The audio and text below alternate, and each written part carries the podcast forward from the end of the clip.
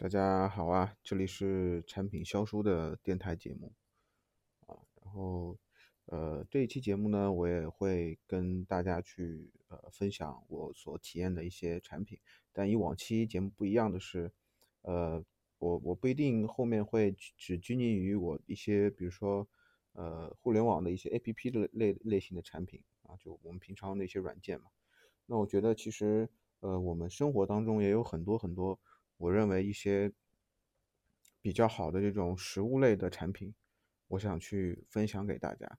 就比如说我我今天会会接下来会跟大家讲的是，我比如说我最近用的那个一个耳塞，就晚上睡觉的时候，如果外界的声音比较吵的情况下，这个耳塞可以帮我帮助我去去减少外部的一个噪音。那那包括我可能除了一些食物以外，包括我对一些啊场所的一些体验。比如说我最近呃去了一个一个健身房，然后这个健身房它的一个独特的运营模式让我觉得非常非常符合我的健身需求。那这个健身房叫乐客健身，那后面我我也会给大家细讲具体哪些地方它能够去让我感觉哎非常不错。呃，然后呃，所以后面我会呃将我的整个的一个播客的节目方向会。呃，做一个做一些调整啊，因为我觉得如果是光讲软件类的产品的话，首先其实软件类的产品，呃，就做的比较特别的，其实现在也相对来说比较怎么说呢？就就是同质化会比较多一些啊，真正做的比较特别又比较好的，其实也并不是特别多。另外。呃，有些产品是专门针对于某些某些人群的，或者是某个使用场景下的。那我如果不处于这个使用场景下，不属于这部分人群的话，我其实很难去体验到一些呃真正它产品的设计者想要给用户带来的一些感觉或者是便利啊。所以，嗯，我想去把我把更多的一些产品的一些体验的维度加进来。而且，你软件的体验的话，更多的是在这种二二维的这种。这种情况下，就是你跟界面的这种交互的这体验，而其实你在生活中，比如说我刚刚说的食物，对吧？它更多是三维的感，你的所有的感官都能够被调动起来，包括一个场所，你进入一个场所的时候，你所有的感官也能够被调动起来。我觉得这种体验其实是一个，我还是能够比较去比较详实的、比较去呃丰富的去描述出来的一个体验。然后说起实物体验，其实我我在我之前的呃一期节目里面，我讲过说，这个我看了跨年演讲嘛，就就吴秀波和呃呃那个罗振宇的跨年演讲。然后吴秀波其实在跨年演讲里面讲了一点，就是二零二零年国货的崛起啊，就是他他里面我再简单说一下，就里面讲了，比如说 罐装米，比如说这种。呃，固态的这种可以在在这个常温的水里面速溶的咖啡啊，这些产品在逐渐的多起来，并且逐渐的被呃被我们国内的一些可能年轻化的这些群体所消费。呃，所以所以我一直在想说，在当这些产品处于这种呃不断的变多、不断的爆发的时候，呃，我能不能作为一个产品的这个呃一个相当于一个分发者？假如说我做了一个节目，可能我这个节目是短视频的形式，呃，可能也是电台的形式。我作为一个产品的分发者，我把这些能真真正能够去改变大家生活的一些产品分享给大家，以这种形式去分享给大家，我觉得其实也是一个特别有价值和意义的事情。呃，所以我一直在想怎么去做这件事情。当然，我我现在跟做这个播客，其实。我也是想要去逐渐往这个上面去靠，因为我觉得好的产品真的能够给给给给自己带来特别大的喜悦感。那我也想把这种喜悦感去分享给大家，把这种产品去推荐给大家。对，呃，然后这周我除了刚刚说的，我我体验了，比如说刚刚说的耳塞，刚刚说的这个健身房，哦，这周也有很多大的事件发生。互联网的事件的话，主要是。呃呃，微信的公开课啊，每年都有微信的公开课。那么我其实，在呃前面几年的公开课的时候，我其实并没有说每每一年的公开课我都是立马去听的，或者怎么样。我在今年的时候，我也去回顾了之前的呃公开课，张小龙讲的一个公开课。然后公开课完了之后，二一年的公开课，微信公开课完了之后，呃，微信做了一次相对来说比较大的一个大版本的一个迭代，从七点零啊改迭代到八点零。那这个版本的迭代的话，它也有很多的有趣的地方。那这个这个这个事情，我待我等一下会跟大家也去聊我自己对于这个产品改版的一些呃看法。那我先讲我刚刚说的这个耳塞啊，因为呃就是我我一个呃这个我一个远房的一个弟弟，他过来住到我们的呃现在所现在家里面，然后呢他因为我们只有两个房间嘛，一个房间是我妹妹，一个房间是我自己的，然后他。只能在客厅里面搭一个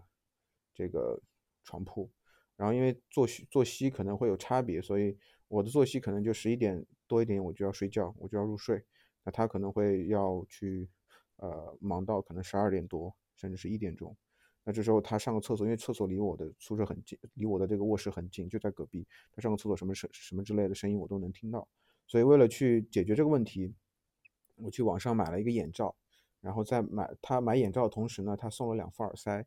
啊，其实我的我我我我我当时觉得这耳塞的话，其实应该是对于降噪来讲，像我们耳机嘛，对耳机它会通过一些算法的处理进行降噪，那耳塞的话，它它是纯纯物理纯物理物理层面的，那那这纯纯物理层面的情况下的话，我觉得它的降噪效果应该不是特别的好，所以我当时也没有很大的一个期待去体验，而且我觉得有一个东西塞在耳朵里面，晚上睡觉是一件很难受的事情。但是，呃，但是它里面的有一个设计点，真的让我让我让我惊讶到了，就是它这个耳塞呢，它是一个呃呃柱状的一个柱状的一个东西，然后它是一个海绵类的质地，你可以去把它，你如果把它揉的话，它的它的这个呃柱状，它柱状的粗细它会变细，然后会变长，这样子的话，你会很容易塞到你塞到你的耳朵里面，就是塞到你。塞到你的耳朵相对来说比较深的地方，然后呢，塞完了之后，因为它是海绵嘛，它有自它海绵，你你你你捏的时候，它会形状，它的那个粗细会变细，然后形状会变长，但等等它它它你放到耳朵里面，它慢慢会膨胀，慢慢会复原到原来的这个这个粗细和大小，这样的话，它会这个耳塞会填充满你耳朵的每一个缝隙。就真正会达到一个与外界隔离的一个状态，然后你的耳朵也不会特别难受，所以就这点的设计真的让我觉得，就我是没有想到的。而且当你晚上睡觉的时候，它在你耳朵里的这种感受，其实相对来说，我觉得，呃，并不是特别难受，并不是特别，而且它的隔音效果非常非常的棒，因为它因为它通过这个海绵的质地，当你塞进耳朵之后，它它在慢慢的。膨胀去充斥你耳朵整个角落的时候，它跟外面的这个这个连接这个这个这个这这个呃连连接或者是这个呃隔离效果会变得非常的非常的好。所以就这么样一个小产品，就是给我带来了一个呃特别大的一个就是呃怎么讲，就是能让我的睡眠会变得非常非常的呃呃给我的好的睡眠提供了一个条件。对嗯，然后这是一个我最近体验的一个耳塞的一个这样的一个产品啊。然后我要说的是，呃，我刚刚说的是健身嘛，乐客健身。乐客健身呢，它其实我觉得更多的是走的一种类似于互联网模式的一个一个健身房啊。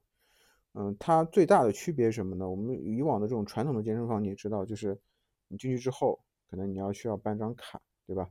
然后那张卡的，前台有个柜员，然后每次你办完卡，每次进来的时候，你都要把这个卡给到这个这个前台的柜员，然后，嗯，他会给你一条钥匙，然后你把你自己的东西放放到那个柜子里面，就可以去健身了，对吧？这是我们传统的意义上的一个健身房的整个的一个，呃，健身的一个流程。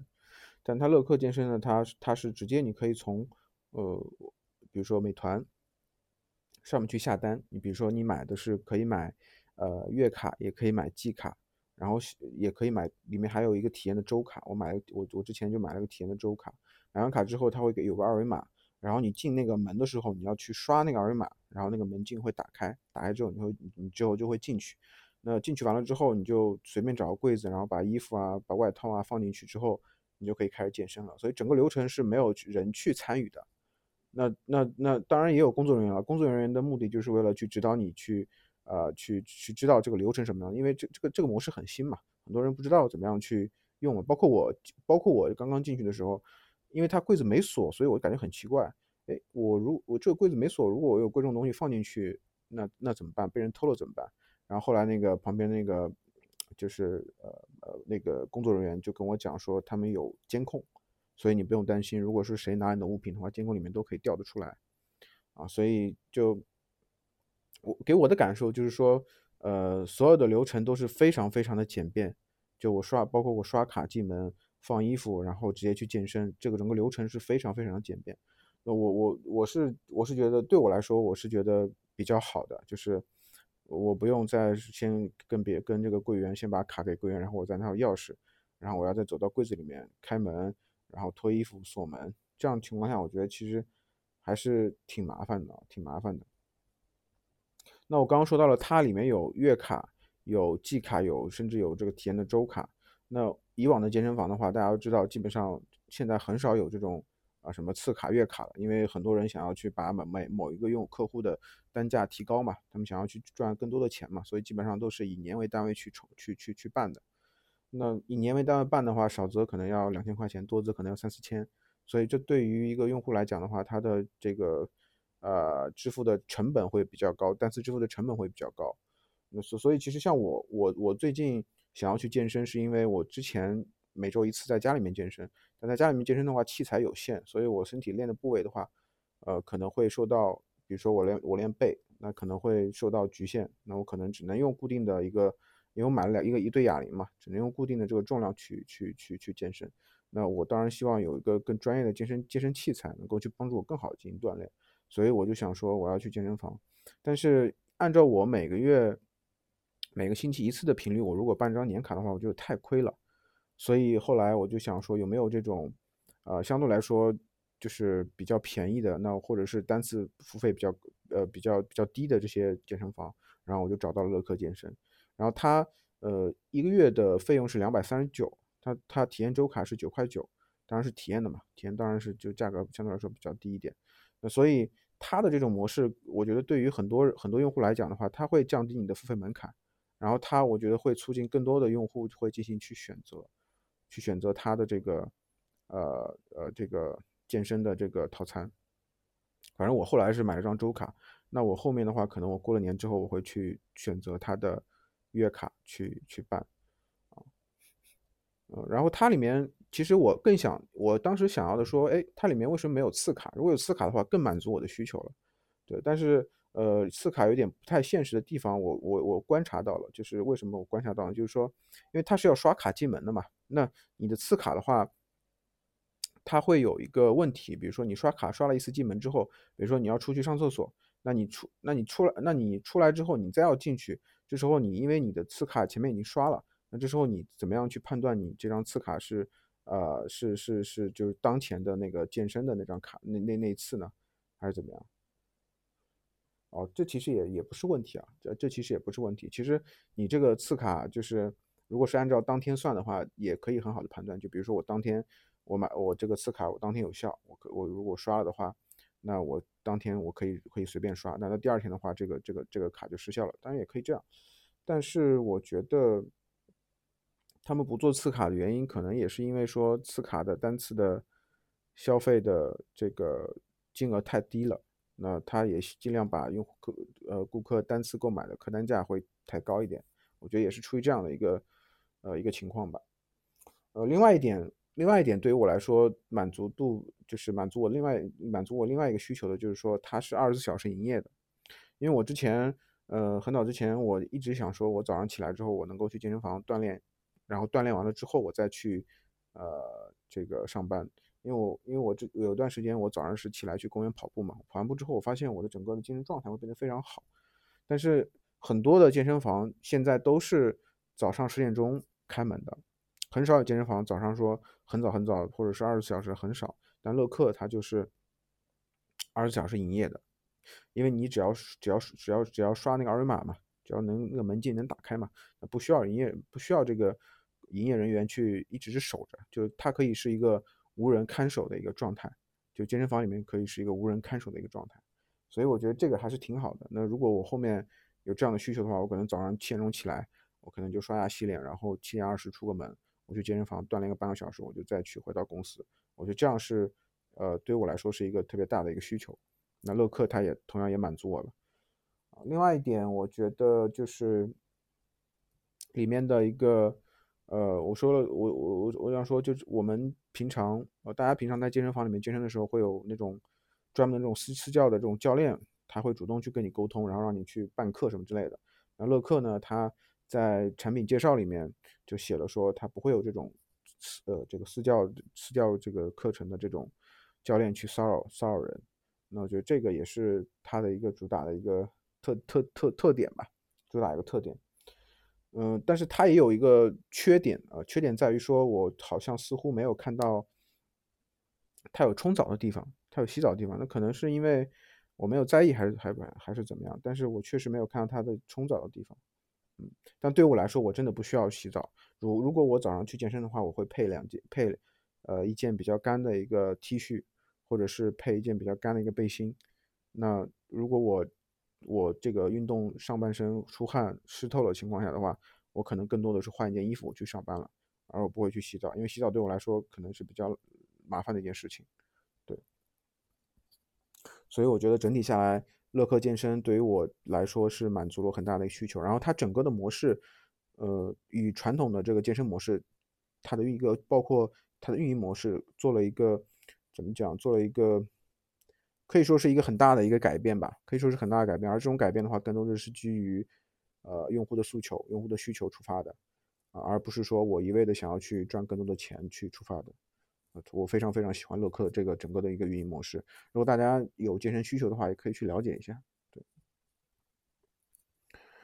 好，那这是我给大家介绍的这个第二款啊，这第二个我所体验的一个啊一个一个一个一个场所。那最后我想跟大家去分享的就是我刚刚说了的张小龙在二一年的这样一个微信公开课的讲到的这个视频号的啊呃几个点。另外一个就是说，微信这次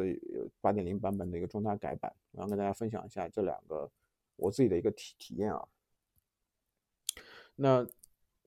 张小龙在公开课里面讲了一点，就是说，呃，微信的，他说微信里面其实最重要的是用户的 ID。那我们知道，微信是基于熟人社交的，然后微信的微信，比如说我如果和某一个啊，微信用户，我如果没有是不是好友关系的话，我没有办法去看到他的个人主页，微信的个人主页，对吧？但这个逻辑是跟他做呃视频号跟做这种呃视频号是相相违背的，因为视频号它是一个基于一个非熟人关系的一个场所，它是一个公开化的一个场所场合。那他的视频意呃他的视频意味着说我不是我和你不是好友关系，但是。你也可以同样去看到我的这个视频的一个内容，啊，同样能够去进入我的主页去看我主看我历史发布的一些视频。那这样子的话，嗯，就跟我们所说的这个视频的这个呃微信的这个 ID 逻辑是冲突的，对吧？那这时候为了解决这个问题，他们之前也想过很多很多的方式，比如说张小龙介绍了，他们之前想过说，我对于这个微信的视频号，我单独再开一个 ID，单独再开一个视开一个微信 ID。那这样的一个情况下的话，呃，就能够，然后这个微信 ID 是专属视频号的，然后你可以用户可以点进这个这个 ID 的呃主页去看它的所有的一个视频的推送，视频的这个上传内容。那另外一个方式就是现在微信用的方式就是，呃，我基于原来的微信的 ID 上面捆绑一个视频的 ID，相当于两个 ID 嘛，两个 ID 进行关联嘛。那前者的话是没有关联的，没有关联情况下的话，有个弊端就是。啊，他没有办法通过这个社交的好友的推荐去推一些视频。什么叫社交好友的推荐呢？就打比方说，呃，打比方说，呃，打比方说，我重新开了个号之后，我里面的所有的好友可能都没法跟这个视频号进行关联。呃，跟那个视频号进行关联。但是我如果捆绑原来的微信 ID 的话，我就能把原来的微信的好友跟视频号关联。一旦我微原来的微信好友我进行了关注，进行了这个点赞，那通过通过熟人的这个社交网，别人也能够去看到，哎，谁谁谁看了这个视频，谁谁推荐了这个视频，啊，所以其实后来，所以后来现在微信沿用的这个方式就是新创建了一个 ID，然后跟原来的微信 ID 进行绑定，相当于两个 ID 号，啊，那包括张小龙也说了，未来的直播也是这样的一个逻辑，未来的所所谓的直播也是这样的逻辑。嗯，然后，然后另外一点就是令我印象特别特别深刻的一个点，就是说，呃，他讲了一个微信的视频号的信息，呃，视频信息的一个展现形式的问题。呃，平常我们去用一些，就是比如说设施，比如说内容类的一些软件，比如说抖音，大家都用，对吧？抖音它是一屏是展示一条一一条信息的，啊，包括你像。呃，我们用的这个今日头条也用，对吧？那可能你像快手早期的时候是这种瀑布流的形式展示形式，对吧？那它里面讲了这个信息的展示形式，它怎么样去它的怎么样去怎么样去决定信息展示形式呢？它里面讲了一个我觉得特别特别让我觉得真的有特别有道理的一个一个一个一个逻辑是什么？就是说，呃，如果你的信息的匹配度。跟用户的信息的、跟用户的信息的、用户的匹配需求的匹配度，或者是命中用户的这个概率，如果是非常非常高，所谓的非常非常高，比如说我十条十条这个内容里信息里面，我可能有八条的信息是用户想要看的，那这时候你的一屏的展示的形式可能只一条都就只是一条都 OK，但如果你十条里面的这个信息跟用户的需求的匹配度只有一条两条。那这时候你展示一屏里面只展示一条，那肯定完蛋。用户可能刷了刷刷了刷到第三条都没有看到自己想要内容，他就走掉，他就流失掉了。所以它里面的结论就是说，你信息的展示的这个，呃呃，跟用户的匹配度越高，那你可以一屏展示的信息的数量可以越少。所以它里面做了一个逻辑，大家可以去关注一下，就是在这个朋友这个 tab 下面的这个信息流，它是一屏里面是展示展示至少两个吧，至少两个信息。就是它，它至少两个信息，但是在在你关注的这个 tab 里面的这个信息展示，它只展示一条。为什么？因为关注里面的信息展示的话，它因为你是主动关注的嘛，所以你你其实是你你是想看它的内容的，所以它命中它在关注里面的命中用户的概率更高，所以它一屏展示的内容可以更少。所以这个这个这个点真的是让我觉得是非常的，就是有思考的这个这个这个这个这个这个这个非常的非常的思考力在里面。嗯，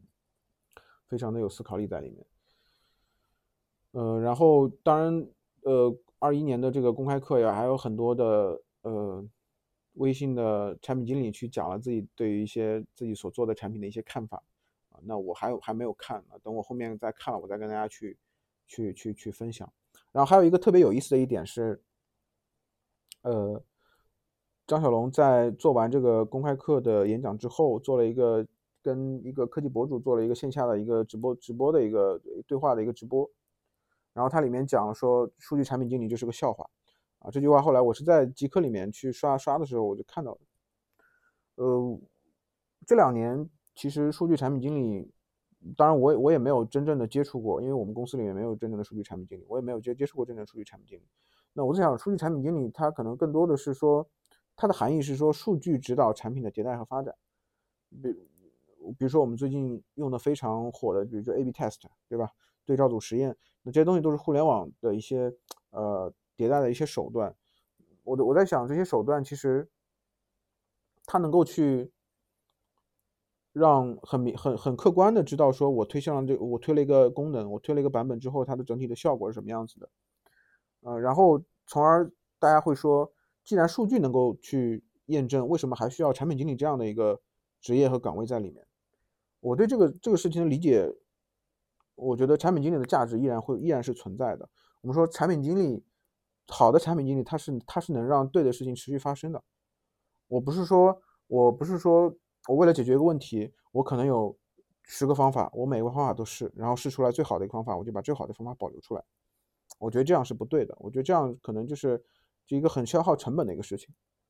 对，就好比说，我打个比方，就说一个人可能他不舒服，那这时候他想要去解决自己的不舒服，他会吃各种各样的药，哎，结果有一个药他正好吃了之后，他的不舒服解决了，那可能这个药确实确实是确实是能够去针对性的去治疗他的不舒服的，那也有可能这个药不是因为这个药的原因，可能就是他这个不舒服自然就好了，对吧？自然就好了。但是在这个过程中，因为你吃了各种各样的药，你每个药我觉得对对自己来说都会有副作用的，所以它本质上会对自己还是会有会有影响的，会有影响的。那这时候我们说正确的方法是什么？正确方法找医生。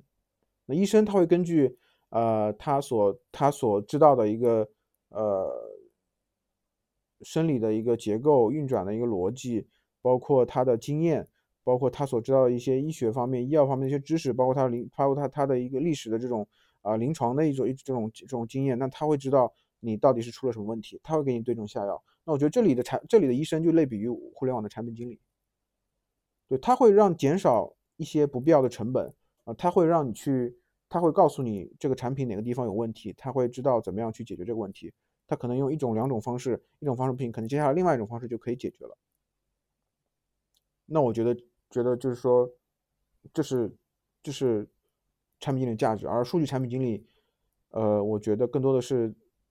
提供一个决策的方式，让知道让让让让这个产品经理或者让大家让项目组所有人都知道这个产品哪里有问题。对，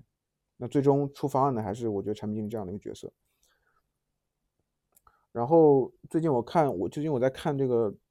嗯，十三幺。就许知远他会跟很多的一些纪录片嘛，十三幺是个纪录片，许知远他会跟很多的一些呃社会的一些公众人物，包括一些近期的比较火的一些一些人物，跟他们会进行一些对话。嗯，然后我我我我我看我看了好几期啊，都是有关导演的，比如说他对话呃贾樟柯，呃他对话冯小刚，他对话呃李安，呃我觉得从我觉得产品经理其实从某种意义上来说。他可能是，他可能是有点类似于导演的这样的一个形态啊。导演形态是什么？导演形态其实他导演的有一个特别重要的一个点，就是在于说，他需要去观察生活中的一些，比如说一些一些人物的他的一些行为习惯，甚至在他行为习惯表层里面的一些内心的一些活动。啊，甚至是，甚至是他要关注到当代的社会的社会的文化、社会的整个的一个呃，比如说时代背景等等各种各样的一些要素，他都会要去加大进来，然后把这个人物很好的去刻画出来。那所以他需他需要要求他的极度的这种敏锐程度，而导演对于这个职业的定位是一个艺术家嘛，对吧？但我现在渐渐的觉得，我觉得产品经理他可能。他可能他要追求的是商业上的成功，他要追求的是给商业、给业务赋能，给他们带来价值。但是我觉得在定义产品的时候，我甚至觉得产品经理他可能需要有一点艺术家的成分在里面。所谓的艺术家成分，就是说他不仅仅是需要关注商业逻辑，他还需要关注这个行业它的整个的一个文化和整个的一个包括整个的时代背景，相当于在。原相当于我我后来想了一下，相当于在原来基础上要多更多一些的维度，因为只有只有你结合了文化，结合当代的时代背景，才知道用户他他在用你的产品之后的时候，他到底在想什么，他的心理诉求到到底是什么，他的这种内心的这种状态到底是什么，你才能够很敏锐的去捕捉到我们所谓的同理心。那我觉得同理心的前提应该是这些东西吧，对，因为你也不可能说，呃，你你你你你不可能说，比如说你做一个特别。特别专业的、特别垂直的一个产品，比如说这个产品是面向于呃那些工厂的这种打工妹的、打工仔的，那你你现在你从来没有经过打工仔，你怎么样去了解他们？你了解他们的情况下，你你需要把打工仔他所处的环境的这种更多维度东西，你都要去吸收和容纳进去，你才能够去很呃相对来说比较正确的去去去站在他们角度去思考，他们在用你你的产品的时候什么样子一个状态。所以真的，我我看了，我我特别喜欢许许知远这个人。我之前在，我之前在看这个十三幺很多介绍的时候，我觉得十三幺这个这个主持人感觉有点啊吊儿郎当的，然后就就就采访的时候又抽烟啊又喝酒，我觉得就是感觉有点好像浪荡，然后不是特别严谨啊。但是我后来看了之后，发现徐志远他是一个，呃，还是有一个特别，确实是一个文化人嘛，然后特别有自己的思想的一个人。嗯，对，包括我还有一个想跟大家分享的，就是我之前一直在想一个问题，就是为什么很多为什么其实我们我们都知道我们要为自己而活嘛，然后我们要做所有的事情，我们都需要去按照自己的这个想法去走。但是很多的人因为外部的迁就，或者是为了去，呃，迎合别人的这种喜好，或者迎合别人这种感受，啊，可能做了一成为了一个善良的人，对，成为了一个善良的，可能成为了一个想要对别人负责的人。但许志远和和徐峥和一个导演叫徐峥，他们俩对话的时候就讲了一个特别有意思的有意思的一个片段，就是说，呃，国外我们知道，就是很多国外的人他会相对来说比较比较自由。就比如说他，当他去看到了一个特别好的一个一个生活环境，他可能就会想要去在这个地方去住下来，对吧？那那我们在中国的这种传统的这种呃观念下，儒家思想的情况下，我们希望去更多的去尊重长辈，尊重父母。那在这种情况下，如果你把这件事情很多事情告诉你父母的话，可能你父母会不同意。但你父母不同意，但是他跟你自己的诉求会违背，这时候你可能会更多的说，我要去。啊，听从父母的这种安排和意见，啊，那那这那这样的情况下，可能会有一种情况产生，就是说，你没有对自己负责，你没有遵从自己内心，你没有对自己负责。我一直觉得，如果是如果一个人他没有对自己负责，那我觉得或者是不做自己，我觉得这种这个是一个对对自己是一种特别大的一种伤害，就相当于说他最后讲了一个特别经典的一个论论断，就是。呃，这种人其实他既没有对别人别人负责，到最后其实也对也也也没有对自己负责，所以就我觉得这是很一个很愚蠢的行为，对。所以十三幺这个当然是跟我们说的产品体验是不相关的，但是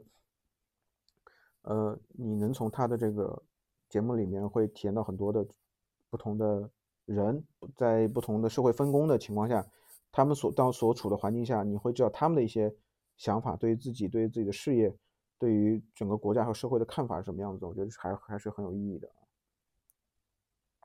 好，那今天我想跟大家分享的就就是这些，然后呃，大家也祝大家这个即将要过年了嘛，今天是我现在是二十四号，那即将要过年了，然后我们是二月八号去放假。然后，那那然后，希望大家这个，然后这两天上海的疫情好像也有零星的出来几例，希望不要再继续去去去扩张和蔓延了。然后我最近也在去，呃，也在去思考，因为我们我们网站可能要做一个一块社区类的一个产品，那我再去思考这个社区产品应该怎么样去做。呃，而我我我之前在网上找了很多的书。就是找了很多的关于社区产品的书，也没有找到专门的。然后我唯一的买了一本，发现这本书，嗯，并不是我想象的那个那个样子。它没没没有把社区的整个的产品的一个逻辑讲得很清楚。所以如果大家有这方面的好的文章或者好的书的话，也可以推荐一下。好，那我们这期的节目就到这里，大家拜拜。